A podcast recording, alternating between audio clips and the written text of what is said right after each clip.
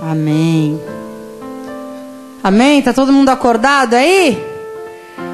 Glória a Deus, hein? Cutuca o irmão que tá do teu lado falou: Acorda aí. Abre a tua Bíblia no livro de Romanos, capítulo 8. Esse friozinho é embaçado, né?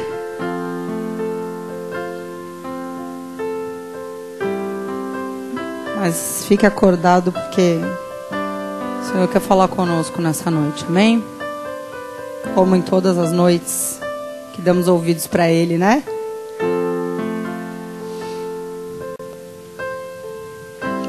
Coloque a tua mão sobre a palavra. Vamos pedir para que Deus venha ministrar os nossos corações nessa hora. Feche teus olhos. Pai amado e querido, com reverência, temor e tremor diante da tua palavra que é santa, que é poderosa, que é eficaz. Nos apresentamos como tua igreja nessa noite, te pedindo, ó meu Senhor, vem trazer aos nossos corações o evangelho da cruz, que como diz a tua palavra é loucura para os que perecem, mas para nós que somos salvos é o poder de Deus. Ministra-nos sobre a cruz Tantas coisas têm sido pregadas nesses dias, meu Senhor, mas pouco tem se falado sobre a cruz.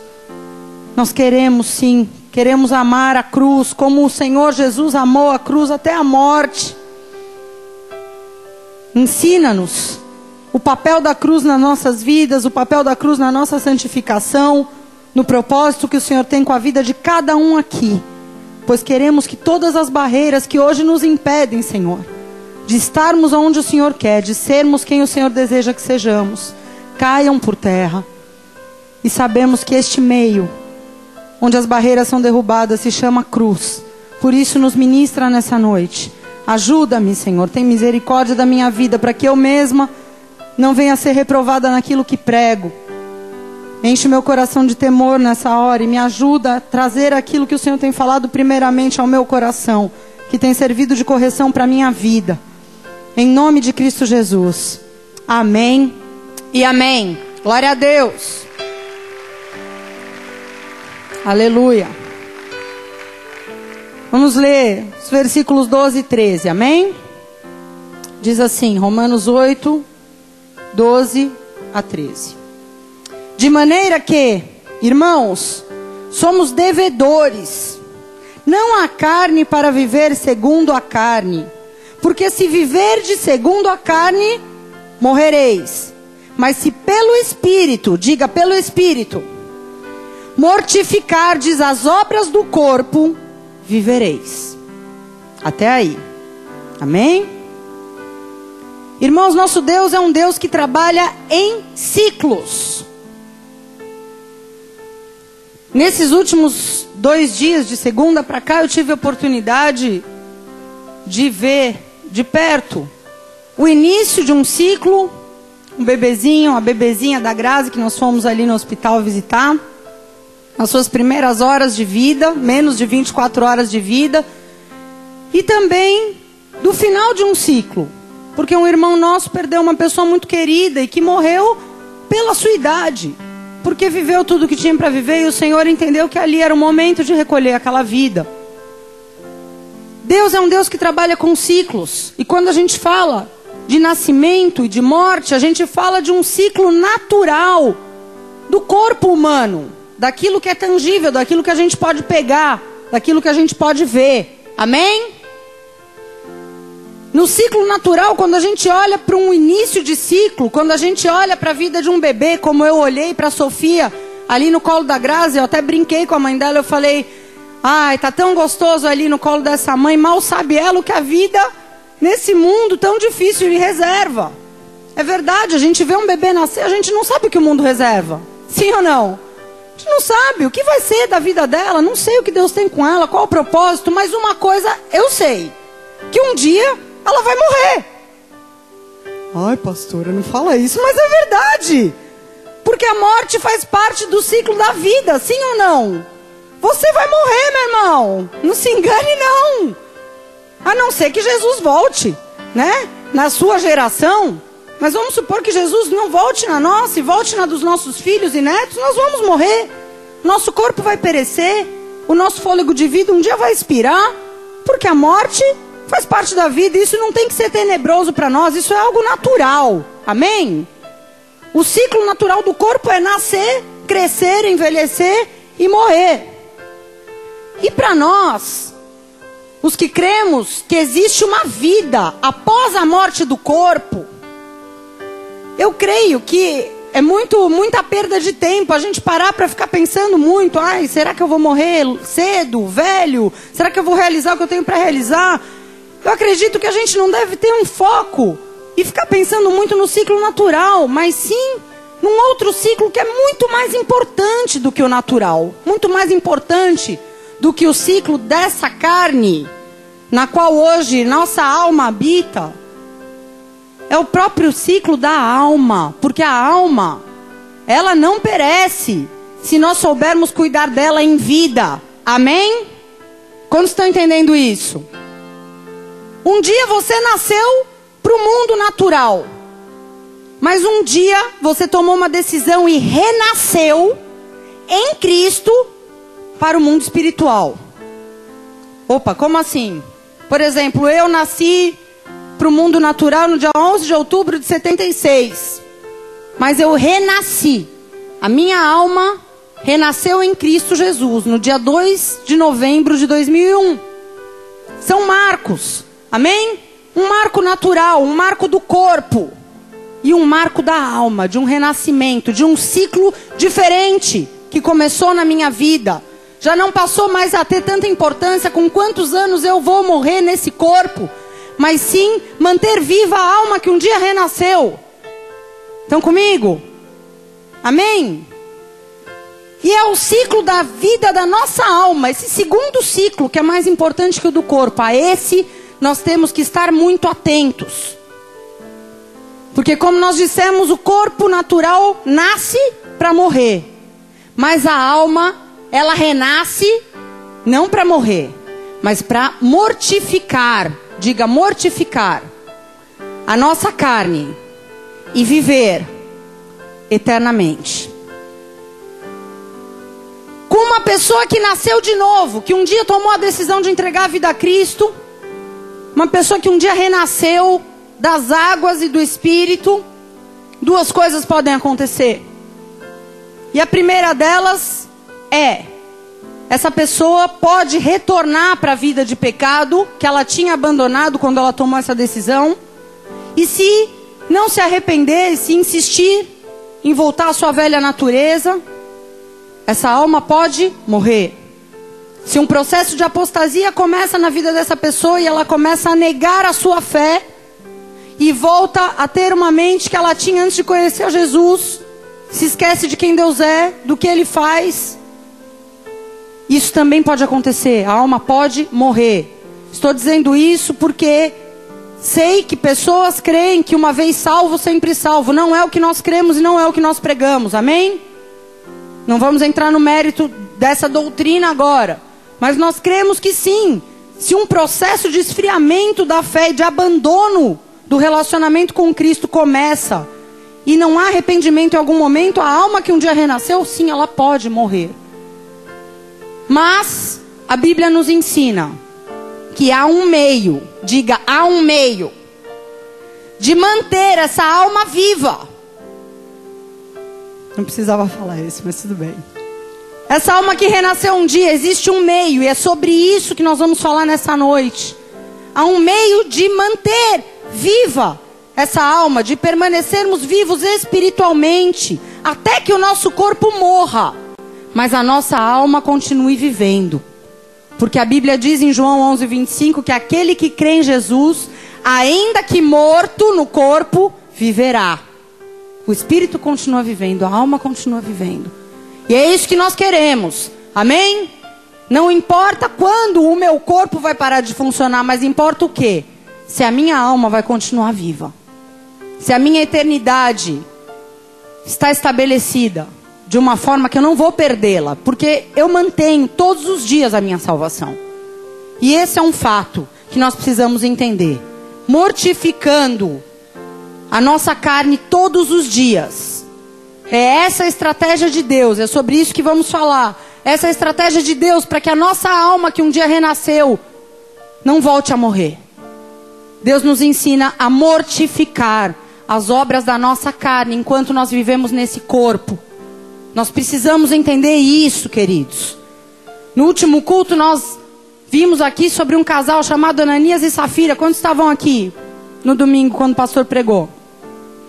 E esse casal nos serve de um exemplo de alguém que renasceu em Cristo, porque eles receberam poder do céu, eles foram em algum momento cheios do Espírito Santo, eles estavam ali no meio de um avivamento, estavam congregando numa igreja, mas em algum momento, a Bíblia diz que Satanás encheu o coração deles e que a mentira prevaleceu.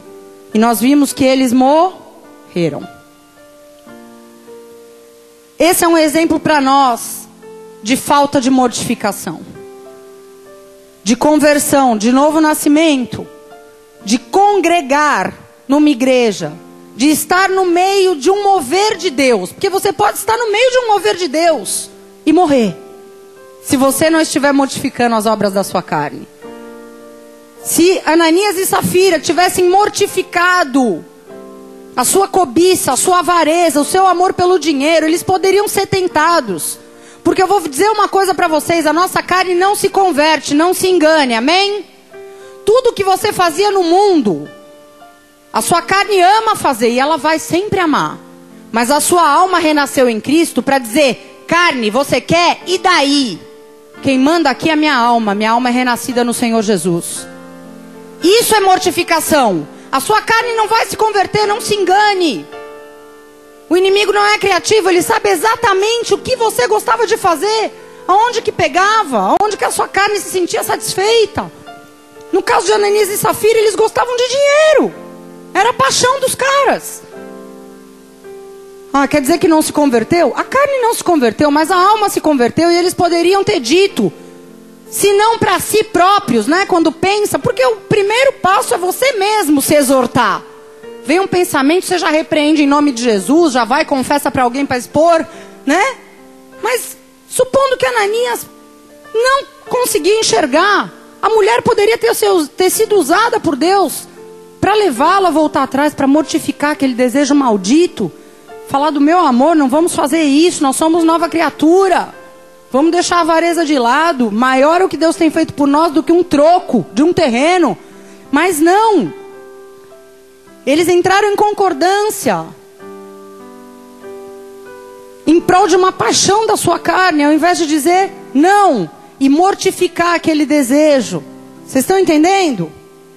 E eu estou dizendo isso para vocês para que você entenda que o maior propósito que Deus tem com a tua salvação é ver a sua carne sendo mortificada todos os dias. Deus não te salvou para te abençoar. Não pense que Deus te chamou para te dar uma família, te prosperar e te levar a realizar, realizar projetos pessoais. Ele pode sim fazer isso. E muitas vezes faz, porque se agrada. Quando mortificamos a nossa carne, tem prazer porque nos agradamos dele e ele tem desejo de conceder aquilo que está no nosso coração. Porque ele é bom, porque ele é pai. Mas ele não te salvou para isso. Amém? Ele te salvou para mortificar a tua carne. Para que você entendesse que a cada dia, o propósito dele contigo é que você diminua e ele cresça. Esse é o propósito de Deus contigo. Esse é o propósito su suficiente. O resto é lucro. Amém? Esse é o propósito suficiente. Ele te salvou para que você se revista da santidade dele. De tal modo que a cada dia que passa, você diminui e ele cresce. E é esse processo que nós chamamos de mortificação. Algumas pessoas tentam arrumar atalhos para isso. Nós já vimos pessoas loucas, religiosas, cometerem suicídios coletivos em nome de Cristo, para dizer: nós vamos nos matar, porque assim a gente não peca mais. Ah, que fácil, né? Ou outras pessoas, então eu vou deixar de viver. Vou me trancar em casa, vou ter o mínimo contato possível com as pessoas, porque com mais, com mais recluso eu for, menos eu vou pecar. Que fácil, né? Isso não é mortificação. Mortificar é muito diferente de matar. Deus não quer que você acabe com a sua vida, Deus quer que você viva, mas viva para Ele. Isso é mortificar. Para dar um exemplo melhor, mortificar é você imobilizar, você anular as forças, tirar a autonomia de uma coisa que está viva, não morta. Como que você vai imobilizar um morto? Oh! Como que você vai lutar com um morto? Você está mortificando justamente porque a tua carne está viva. Só que você tem que tirar a autonomia, o poder de comando dela sobre as tuas decisões, sobre o teu estilo de vida, sobre os teus pensamentos, sobre as tuas palavras, sobre as tuas ações. Isso é mortificar. Não adianta você deixar de viver, porque a Bíblia diz lá em Mateus 22, 32, que Deus não é Deus de mortos, Deus é Deus de vivos. Ele quer que você viva para Ele. Amém? Agora, a tua carne está aqui, viva. A questão é: ela te comanda ainda ou não? Quem comanda você hoje? Que eu sei que eu estou vendo um exército aqui de pessoas que estão vivas, que estão vivendo num corpo natural, que tem uma história, cujo cada coração, cada mente, cada corpo carrega um histórico de pecado. Mas é esse histórico que governa a tua vida ou é a novidade de vida que você recebeu quando Jesus te chamou? Como que está esse processo de mortificação na tua vida, na minha vida? Como que está a tua vida? Será que diante das tentações e das lutas, você consegue controlar a sua antiga natureza a ponto de cada vez dizer não para você mesmo e dizer sim para Ele, para que o nome dele seja glorificado? Cada vez que você exerce um controle sobre a tua carne, Jesus é honrado. E eu sei que vem um peso de glória sobre você, porque é difícil passar por tentações, mas quando a gente consegue calar nossa boca, quando a gente consegue fechar o olho, quando a gente consegue sair de perto, fugir da aparência do mal, depois vem um peso de glória. É ou não é? Na hora é difícil, na hora dói. Mas depois vem uma alegria, vem uma paz. Por quê? Porque ele foi honrado. E ele derrama a paz que excede todo entendimento na sequência sobre você. Não na hora da guerra, mas na sequência. Selo de aprovação. Muito obrigado por negar a si mesmo para me honrar. Muito obrigada. Ele honra e você sente na hora, é instantâneo. Minutos depois de você passar aquela luta, você pode sentir e você pode sentir no teu corpo essa alegria. Sim ou não? Você ri à toa, porque você conseguiu vencer. Amém? Aleluia. E é por isso que lá em Mateus 16, verso 24, ele diz: Aquele que quiser vir após mim, negue-se a si mesmo. Aprenda a falar não para sua carne. Aquele que quiser vir após mim, tome a sua cruz por que tomar a cruz? Se Jesus já tomou a cruz por mim, por que, que eu tenho que tomar minha cruz? Porque a cruz é o lugar onde o processo de mortificação acontece. Momento que você larga a sua cruz, a mortificação estaciona na tua vida. E você precisa entender isso. Quero que você abra a tua Bíblia em 2 Coríntios, capítulo 4. Paulo fala um pouquinho mais sobre isso.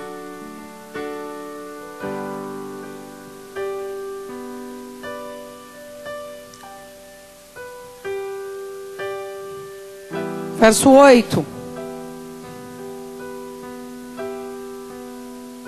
Ele diz: Em tudo somos atribulados, mas não angustiados, perplexos, mas não desanimados, perseguidos, mas não desamparados, abatidos, mas não destruídos, trazendo sempre por toda a parte a mortificação do Senhor Jesus no nosso corpo, para que a vida de Jesus se manifeste também nos nossos corpos. Até aí. Nesse trecho, Paulo fala do resultado de um posicionamento espiritual dentro de um corpo carnal.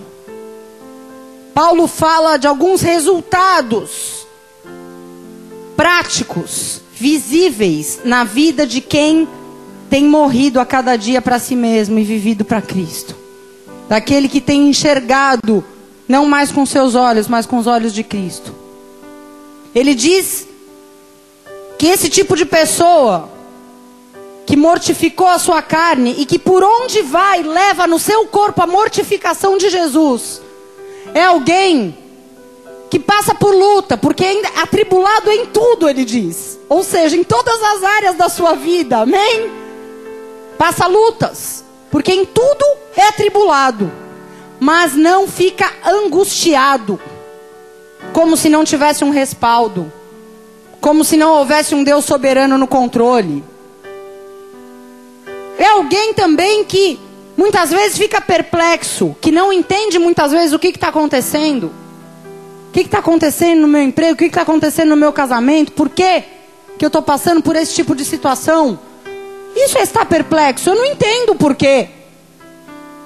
Mas aquele que é mortificado não se desespera. Essa é a diferença entre alguém que vive na carne e alguém que já mortificou a sua carne. Porque aquele que não mortificou, ele fica desesperado. Qualquer situação é motivo de desespero, de tempestade num copo d'água, de escândalo. Alguém que já mortificou a sua carne é alguém que é perseguido, sim, por pessoas, injustiçado muitas vezes, caluniado, mas que não se sente desamparado porque sabe que tem alguém por ele. E quem será contra ele?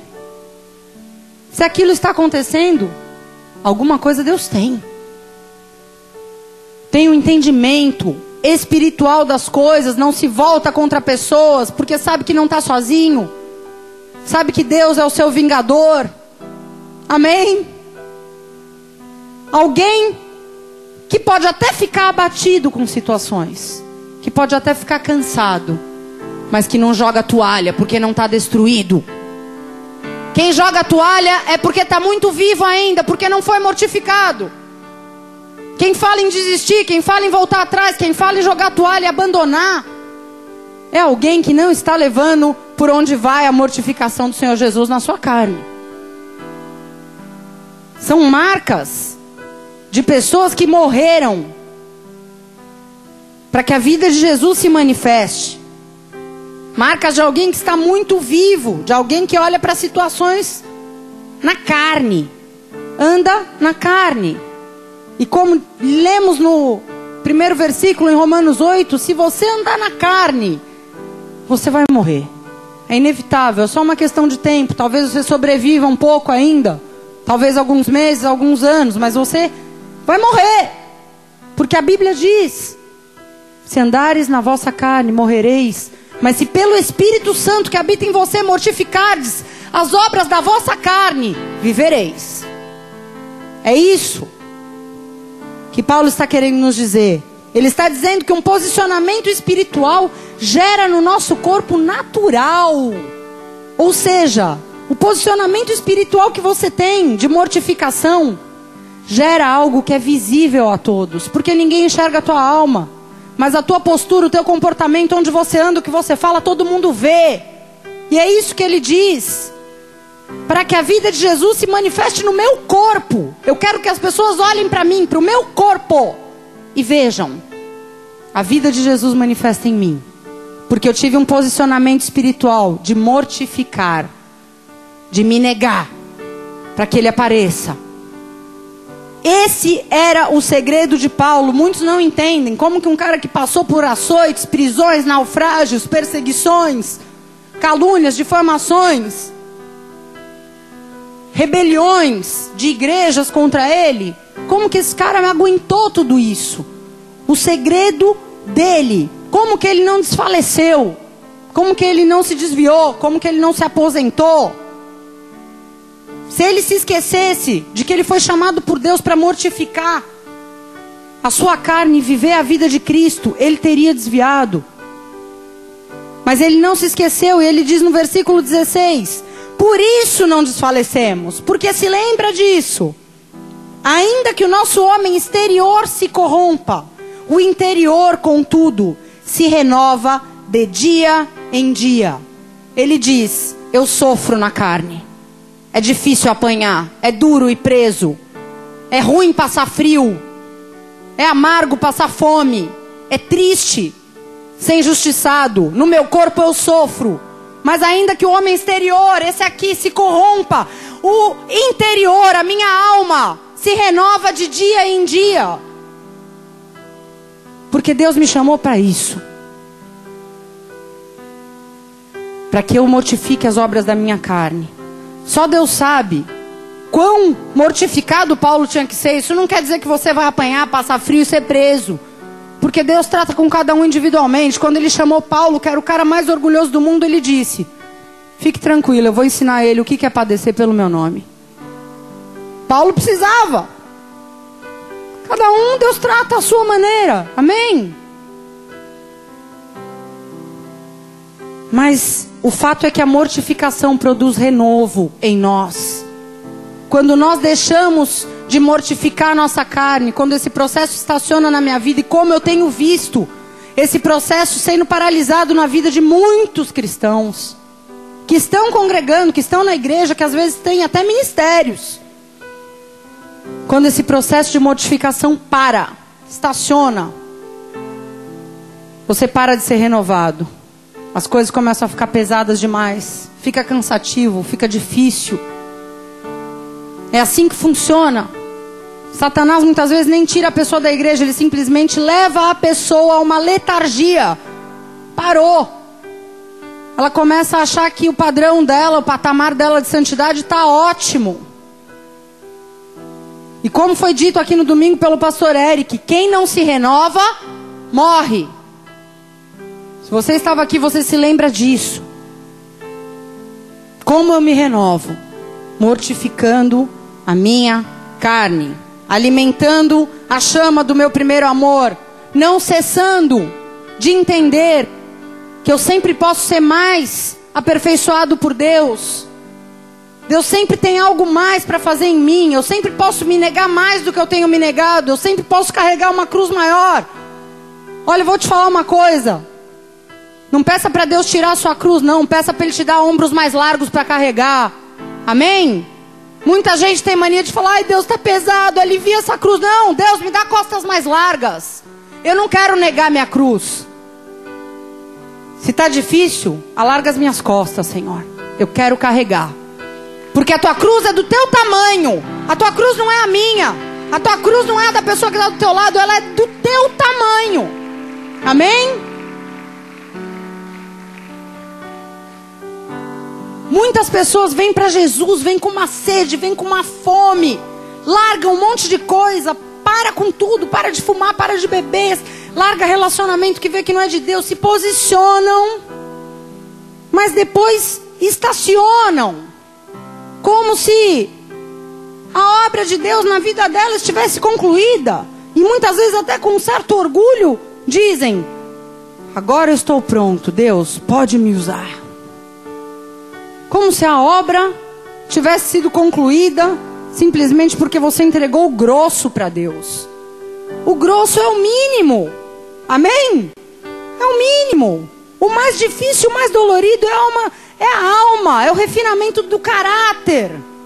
São as inclinações, são os pensamentos.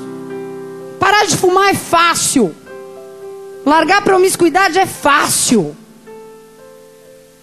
Difícil é deixar o orgulho, é deixar a vaidade, é admitir quando tem inveja, é pedir perdão quando fala mal, é liberar perdão para a pessoa que 600 vezes te fez a mesma coisa. Isso é difícil. Isso é mortificação. O grosso é o básico para você entrar no santo lugar, mas para entrar no Santíssimo precisa de algo mais. A gente vai falar sobre isso. Não se engane, fale para o teu irmão, não se engane. Maior é a obra que Deus quer fazer em você do que através de você. Não se engane com isso. Às vezes a pessoa acha que, ah, não, mas eu já estou bem, eu estou em santidade. Cara, eu já vi tanta gente achar que está em santidade é simplesmente não praticar pecados do corpo, quando os da alma são muito piores. Eu já vi tanta gente, porque não bebe, não fuma, não, não trai a esposa, mas está cheio de rapina no coração. E aí fala, estou em santidade, mas que santidade aonde? Você largou o grosso. Cuidado. Não pense que você é santo porque você largou as coisas grossas da vida. Isso é o mínimo. O pior vem depois. O tratamento dolorido é depois. Não estou desprezando as suas boas ações do que você largou. Amém? Porque eu também larguei cigarro, larguei um monte de coisa. Não nasci num berço evangélico, cristão, sério. Não nasci. E eu sei que muitos têm uma trajetória. Poxa, não estou desprezando isso. Mas eu quero te dizer, não dê a isso o peso que muitas vezes você tem dado. Ai, já abandonei tanta coisa por Jesus, glória a Deus pela minha vida. Cuidado. A mortificação começa quando você entrega o grosso. Entregar o grosso não é mortificação. É o mínimo para se aproximar. Eu vejo pessoas que muitas vezes avançam no seu ministério e estacionam na mortificação das suas vidas. E essas pessoas, aos poucos, se perdem e não sabem aonde foi que se perdeu. Se perdeu porque achou que estava bom.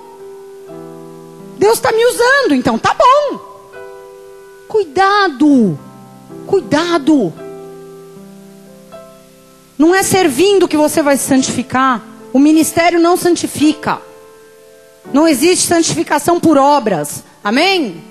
Não existe isso. No evangelho verdadeiro de Cristo não existe. Quanto mais eu servir, mais santo eu serei. Mentira do diabo. Ele te encerra no ativismo, você esquece de se humilhar diante de Deus e de ver os seus defeitos, pecados e coisas que você tem que mudar. Tá? Cuidado com isso. O que te santifica, o que faz você crescer diante de Deus, faz ele crescer na tua vida e aparecer, é a mortificação da tua carne. E como que a gente percebe? Como que eu posso avaliar? Como que você pode avaliar se o processo de modificação parou na tua vida? Você pode avaliar se você for sincero consigo mesmo e puder perceber que alguns pecados pararam de doer na tua vida. Porque a questão, eu entendo que não é pecar ou deixar de pecar, porque nós somos pecadores e vamos incorrer em pecados. Mas a questão é, o pecado dói em você quando você comete?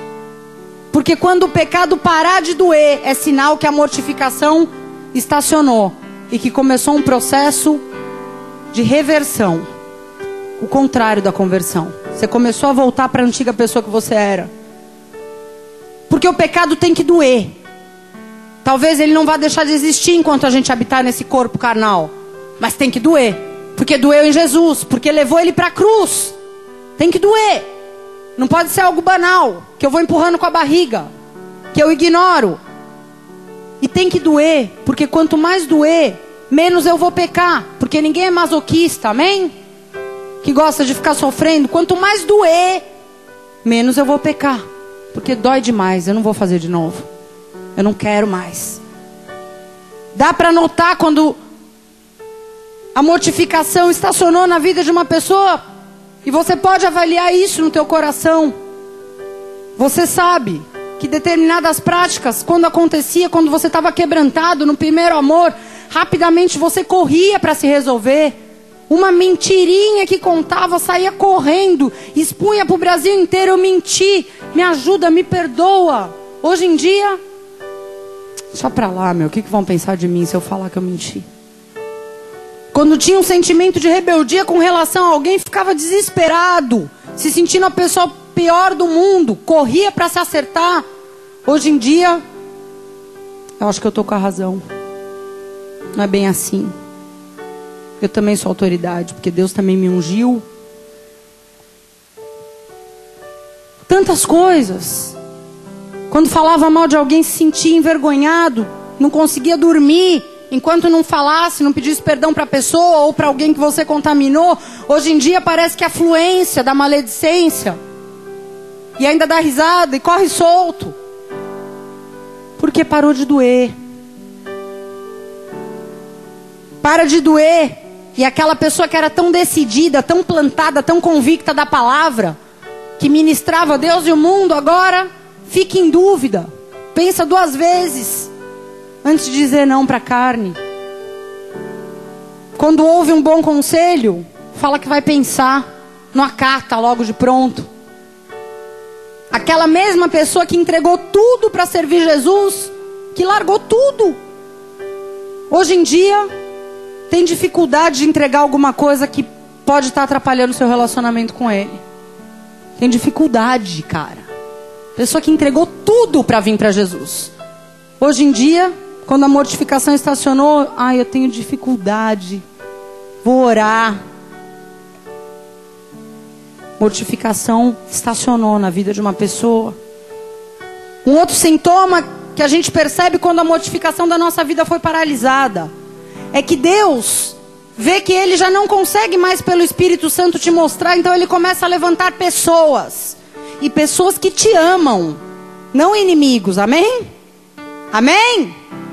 Pessoas que amam a sua vida.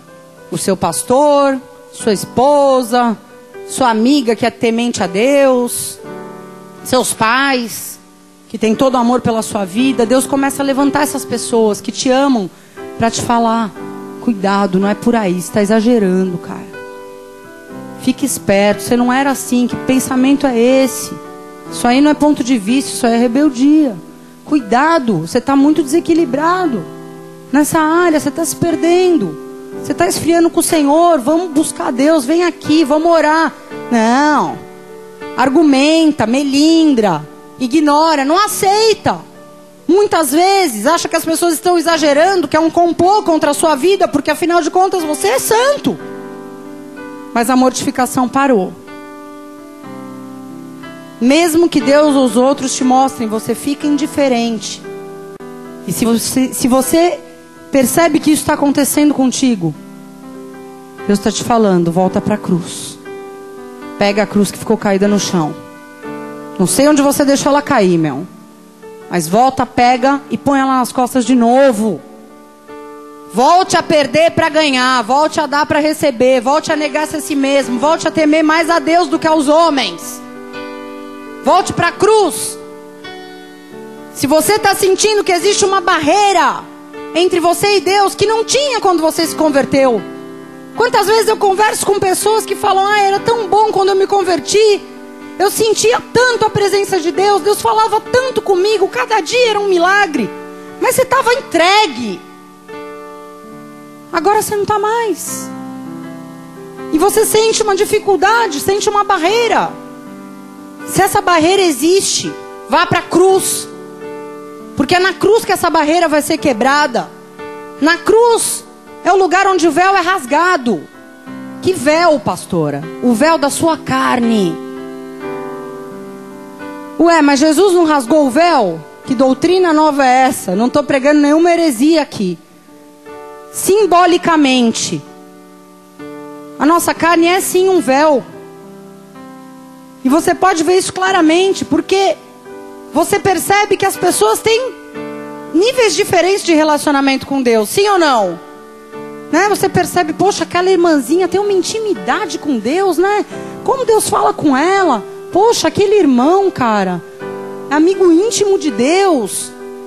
E também percebe que pessoas não têm essa intimidade. Por quê?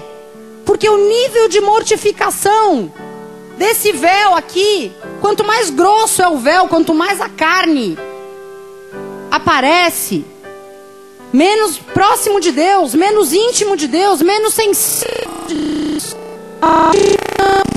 Desgaste desse véu. E esse véu vai sendo desgastado. a ponto de ficar transparente. De você começar a ver Deus em parte. Ele te vê totalmente. Em Hebreus, capítulo 10, verso 19 e 20 diz isso. Eu vou ler para vocês. Tendo, pois, irmãos, ousadia para entrarmos no Santíssimo Lugar, pelo sangue de Jesus, pelo caminho que ele nos inaugurou, um caminho novo e vivo, através do véu, isto é, da sua carne. Não havia um caminho de acesso irrestrito a Deus para o homem. Mas quando Jesus dilacerou a sua carne na cruz, ele inaugurou esse novo e vivo caminho. Ele disse, com essa atitude, não com palavras, mas com essa atitude, ele quis dizer: de mim para você não tem mais barreira. Só que acontece que de nós para ele tem barreira, a nossa carne. Dele para nós não tem. Ele abriu um caminho que muitas vezes a nossa carne impede de trilhar. Quantos estão entendendo o que eu estou dizendo aqui? Amém? Quanto menos houver de você, quanto mais o teu véu tiver desgastado, quanto mais mortificada tiver a sua carne, menos de você, mais de Deus e mais intimidade com o Pai. Por isso que Jesus afirmava: Eu e o Pai somos um, porque não tinha nenhuma barreira. Mesmo ele vivendo num corpo natural, carnal, ele não tinha iniquidade, então nada o separava do Pai. É isso que a gente busca. Um nível de mortificação tão grande que a gente possa sentir que nós somos um com Ele. É isso que a gente quer. Amém? Mesmo num corpo natural, Jesus era santo, íntegro, sem mácula, sem pecado. Por isso que ele podia afirmar verdadeiramente: Eu sou um com Ele. Não tem barreiras entre nós. E eu estou te dizendo isso para que você entenda que há promessa sobre você. Amém? Quantos entendem que há promessa sobre a vida de cada um aqui? Há promessa sobre a tua vida. Aleluia.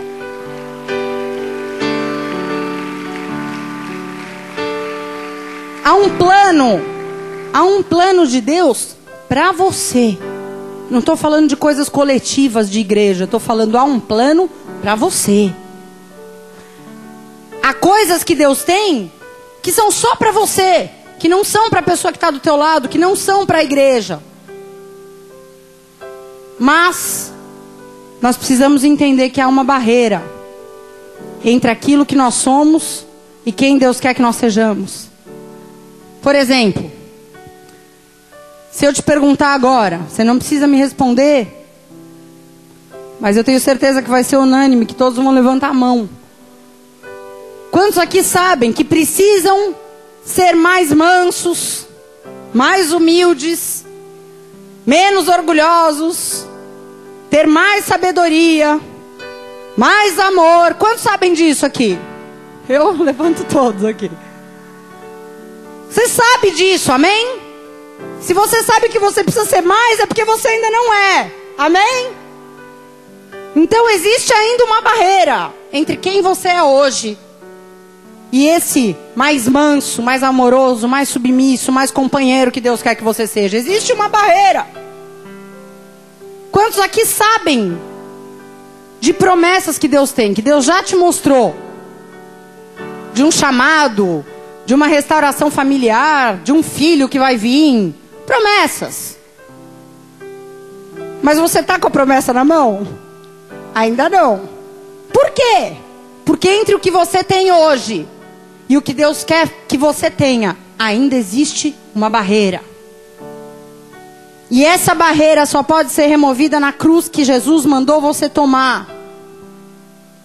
Existe algo que Deus quer fazer na tua vida através desse processo de mortificação, para que você venha a ser quem Ele quer, para que você venha a pôr as mãos naquilo que Ele tem para ti. É fato. A mortificação faz parte desse processo, ela é tudo. É o processo, é o próprio processo. Talvez você já esteve na cruz, mas um dia você largou. Porque você falou, meu, dói muito esse negócio de cruz. Eu, eu não me aguentei me ver como eu sou. Os dias mais doloridos na minha vida foram dias que eu orando na presença de Deus, Deus me mostrava pecados que para mim era inadmissível. eu ter. Tem coisa que a gente não quer admitir, porque é muito horrível, é muito grotesco. Como que eu vou ter isso? Eu acho um absurdo na vida dos outros. Como é que eu vou ser? Dói demais.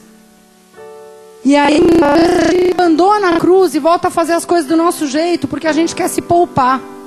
A gente quer ter uma vida cristã mais leve. Mas o processo de mortificação é paralisado. Se você largou a sua cruz, toma a sua cruz de volta. E toma ela de volta hoje. Se você pode perceber, com tudo isso que a gente está dizendo, que você já poderia estar em outros lugares, que você já poderia estar vivendo outras situações, que você já poderia ser outra pessoa, mas que está faltando modificação. Toma a sua cruz de volta.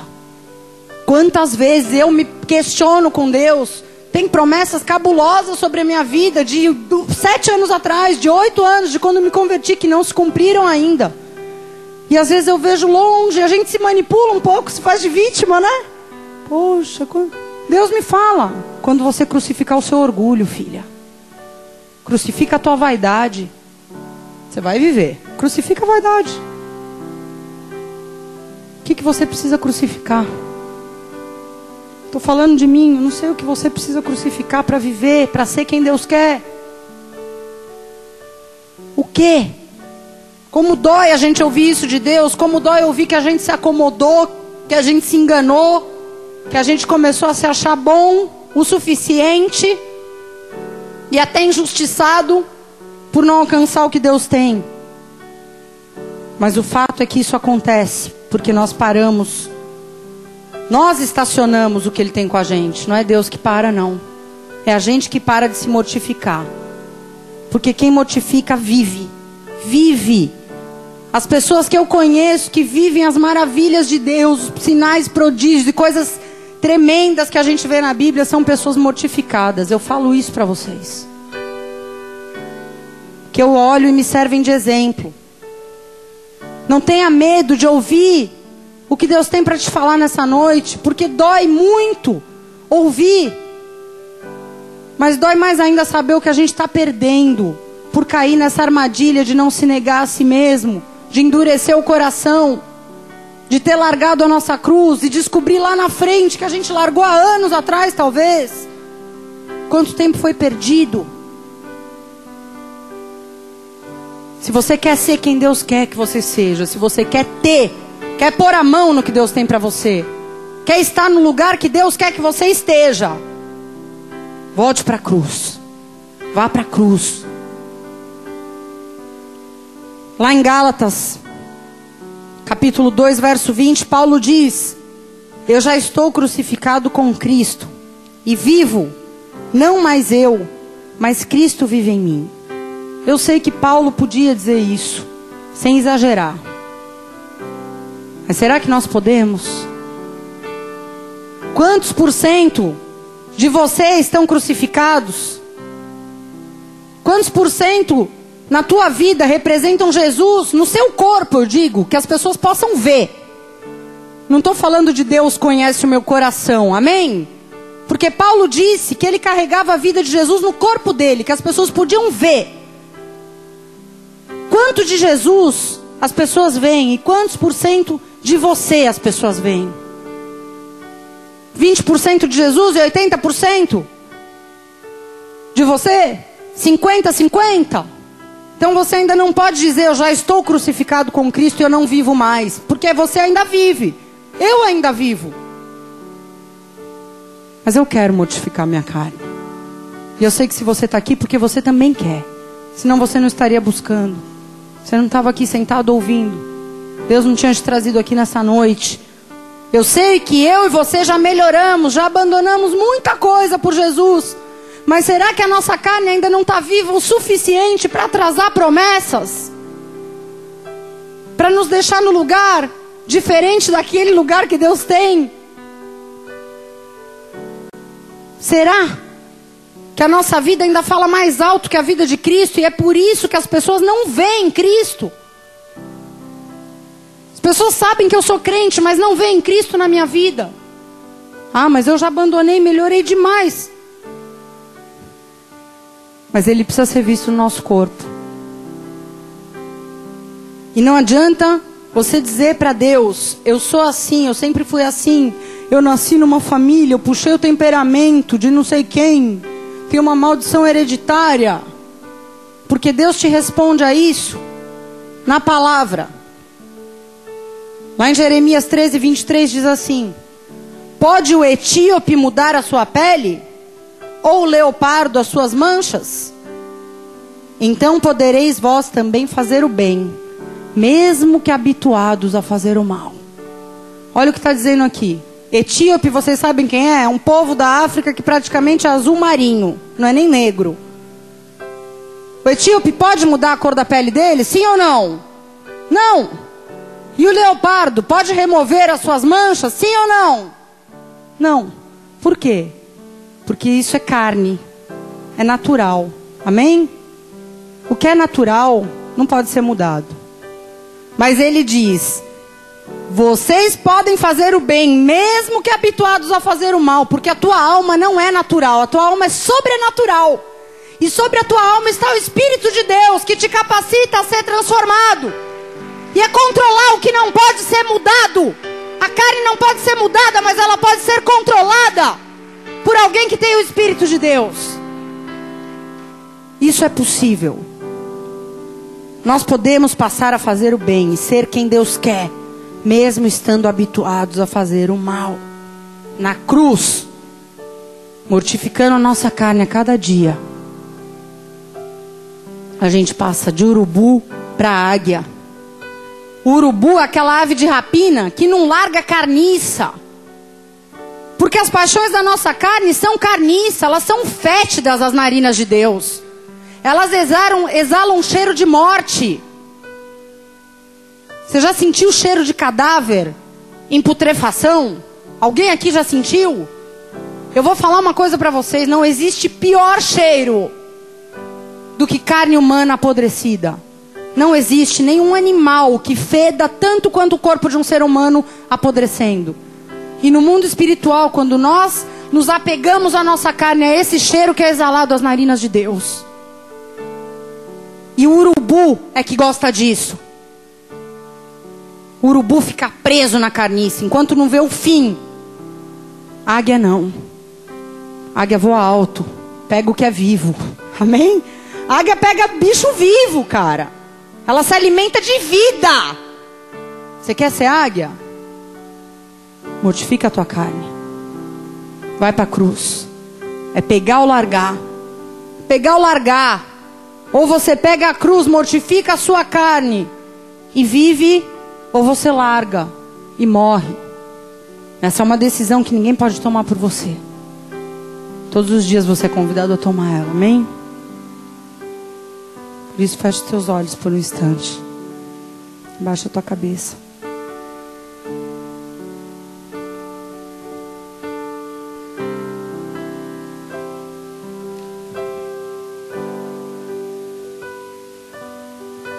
Aleluia. Primeiramente, eu gostaria de falar com você que talvez esteja nos visitando, ou talvez esteja voltando a uma igreja depois de um tempo afastado do Senhor.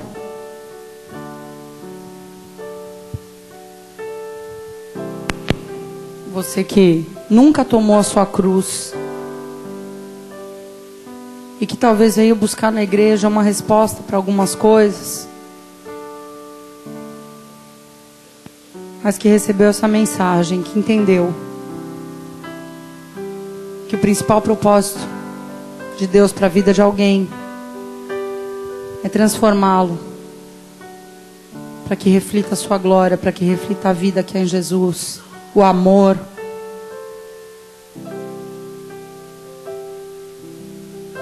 para que você seja curado por aquele que é capaz de curar as doenças da alma, as amarguras, aquele que é capaz de perdoar todos os teus pecados e não se lembrar mais dele. Aquele que é capaz de vivificar, de ressuscitar o que está morto na tua vida. de te dar uma nova oportunidade. Ou talvez você que já andou com Jesus e um dia você abandonou a sua cruz. Mas hoje você entendeu que é tempo de retomá-la. De fazer o caminho de volta para a cruz. De voltar a andar com Deus, de voltar a negar-se a si mesmo. De deixar de lado aquilo que talvez se tornou importante para você. De abandonar isso e colocar Jesus deixar ele ser mais importante de novo. Se esse é o desejo do teu coração, fazer uma aliança com Deus, restaurar uma aliança com Deus, se entregar, tomar a tua cruz e começar a seguir a Cristo. Queria que você aí no teu lugar levantasse a tua mão direita bem alto, como um sinal para Deus. Saiba que se Ele te conduziu para cá nessa noite, ele está com os olhos atentos à tua vida agora. Ele quer ver qual é a tua decisão. Qual é a tua decisão? Você levanta a tua mão para tomar a tua cruz de volta, meu irmão. Levanta a tua mão para entregar a tua vida e tomar a tua cruz. Você que levantou a sua mão, fique de pé no seu lugar. Nós vamos fazer uma oração. Porque aquilo que você crê no seu coração, você declara com os teus lábios. A palavra de Deus diz isso.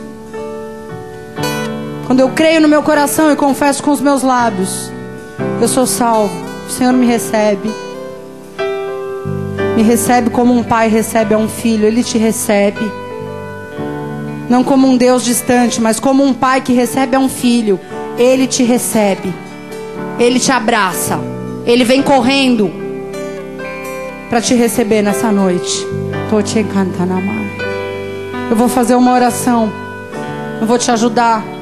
Queria que você repetisse comigo assim: Senhor Jesus, Senhor Jesus, eu me entrego. Eu me entrego aos teus pés. Aos teus pés. Eu deposito a minha vida. Eu deposito a minha vida. Eu deposito a minha força. Eu deposito a minha força. Eu deposito tudo que eu tenho. Eu deposito tudo que eu tenho. Tudo que eu sou. Tudo que eu sou. E levanto as minhas mãos. E levanto as minhas mãos para receber. Para receber a minha cruz. A minha cruz. Porque eu desejo. Porque eu desejo ser mortificado. Ser mortificado naquilo que é, naquilo que é contra, contra a vida de Cristo para mim. A vida de Cristo para mim. Eu quero renunciar. Eu quero renunciar. Eu quero traçar. Eu quero traçar um caminho diferente. Um caminho diferente. Que me leva à tua presença. Que me leva à tua presença. Que me leva à tua palavra. Que me leva à tua palavra. Que me leva à tua vontade. Que me leva à tua vontade. Lava o meu coração. Lava o meu coração. Lava os meus olhos. Lava os meus olhos. Para que eu possa ver. Para que eu possa ver. Me ajuda a enxergar. Me ajuda a enxergar. Com clareza. Com clareza. Tudo aquilo. Tudo aquilo. Que eu preciso deixar. Que eu preciso deixar. Para carregar a minha cruz. Para carregar a minha cruz. Porque eu decidi. Porque eu decidi. Que a partir de hoje. Que a partir de hoje. Eu quero andar contigo. Eu quero andar contigo. Carregando carregando a minha cruz. Carregando a minha cruz. Até que o Senhor venha me buscar. Até que o Senhor venha me buscar. Em nome de Jesus. Em nome de Jesus.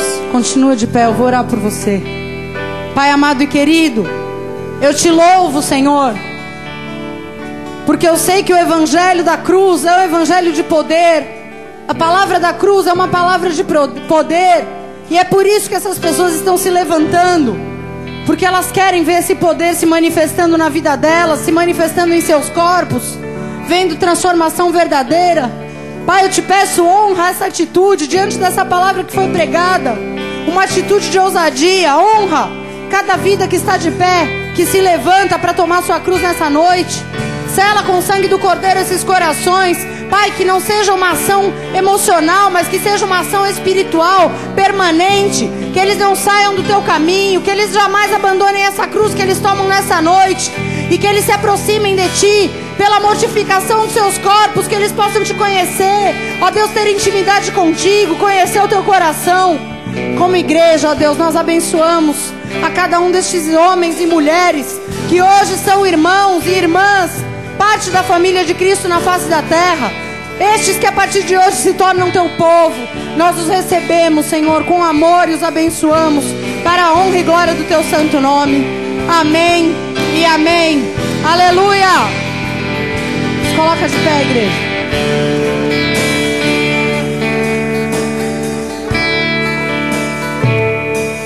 Amém? Nós queremos que você saiba que você é muito importante para Deus e para nós também como igreja. Você não está sozinho. Existe alguém do teu lado que vai te ajudar, que vai te acompanhar, que vai te ensinar, que vai ajudar você a carregar essa cruz também. Amém? Pegue na mão da pessoa que está do teu lado.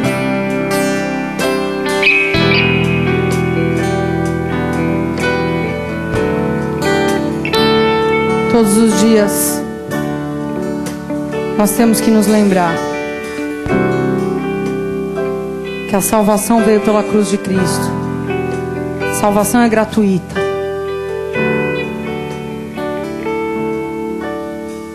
Mas a mortificação da nossa carne, a transformação de quem nós somos para quem Deus quer que nós sejamos, tem um preço. E esse preço tem que ser pago por mim e por você. Esse preço se chama mortificação. E esse preço acontece na cruz que Jesus deu para você. Não reclame da sua cruz. Não queira a cruz do outro. A tua cruz é tua. Ela vai te moldar a imagem, a perfeição e a semelhança de Cristo. Ela vai limpar o teu caráter. Ela vai limpar os teus pensamentos, ela vai limpar as tuas vestes. Vai ser um instrumento de Deus para limpar. Não se esqueça disso. Esteja atento todos os dias para que a chama do Senhor não se apague no teu coração.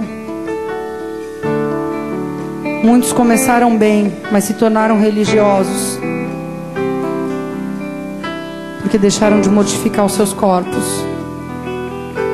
porque se acomodaram, porque se conformaram, porque se enganaram achando que eram bons o suficiente.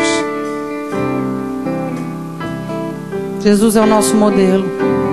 Se nós olharmos para Ele como modelo, nunca será o suficiente, amém? Sempre haverá mais tempo de deixar de lado a manipulação, é tempo de deixar de lado as justificativas de pecado. O nosso pecado levou Jesus para a cruz, nós não podemos justificar pecados, igreja. Pecado não é para a gente justificar, é para a gente se arrepender. Se arrependa. Se não tem doído, se você sente como se você tivesse anestesiado, comece a clamar ao Senhor. Fala, Pai, faz doer o pecado na minha vida. Eu quero dar valor ao teu sacrifício na cruz. Faz doer o meu pecado. Deixa constrangido com teu amor, com teu perdão. Faz doer o meu pecado. Assim você vai manter a tua alma viva. Assim você vai estar vivo quando ele vier te buscar. E ainda que o teu corpo morra, a tua alma vai viver.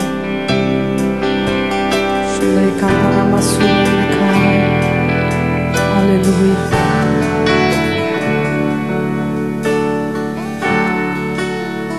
Pai, nós te agradecemos.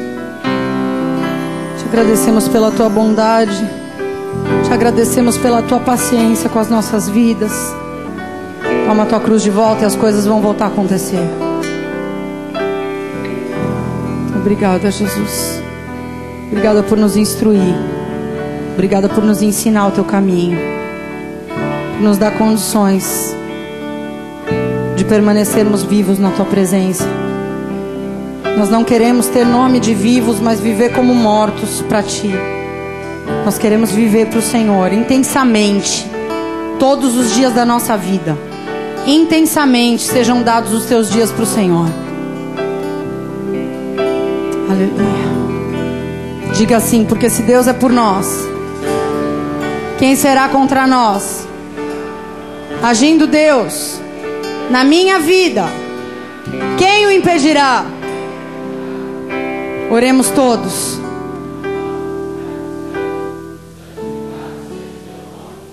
Venha a nós o teu reino, seja feita a tua vontade, assim na terra como nos céus. O pão nosso de cada dia nos dai hoje. Perdoa as nossas dívidas, assim como nós perdoamos aos nossos devedores. E não nos deixes cair em tentação, mas livra-nos do mal, pois teu é o reino, o poder e a glória para sempre. Amém e amém. Deus te abençoe.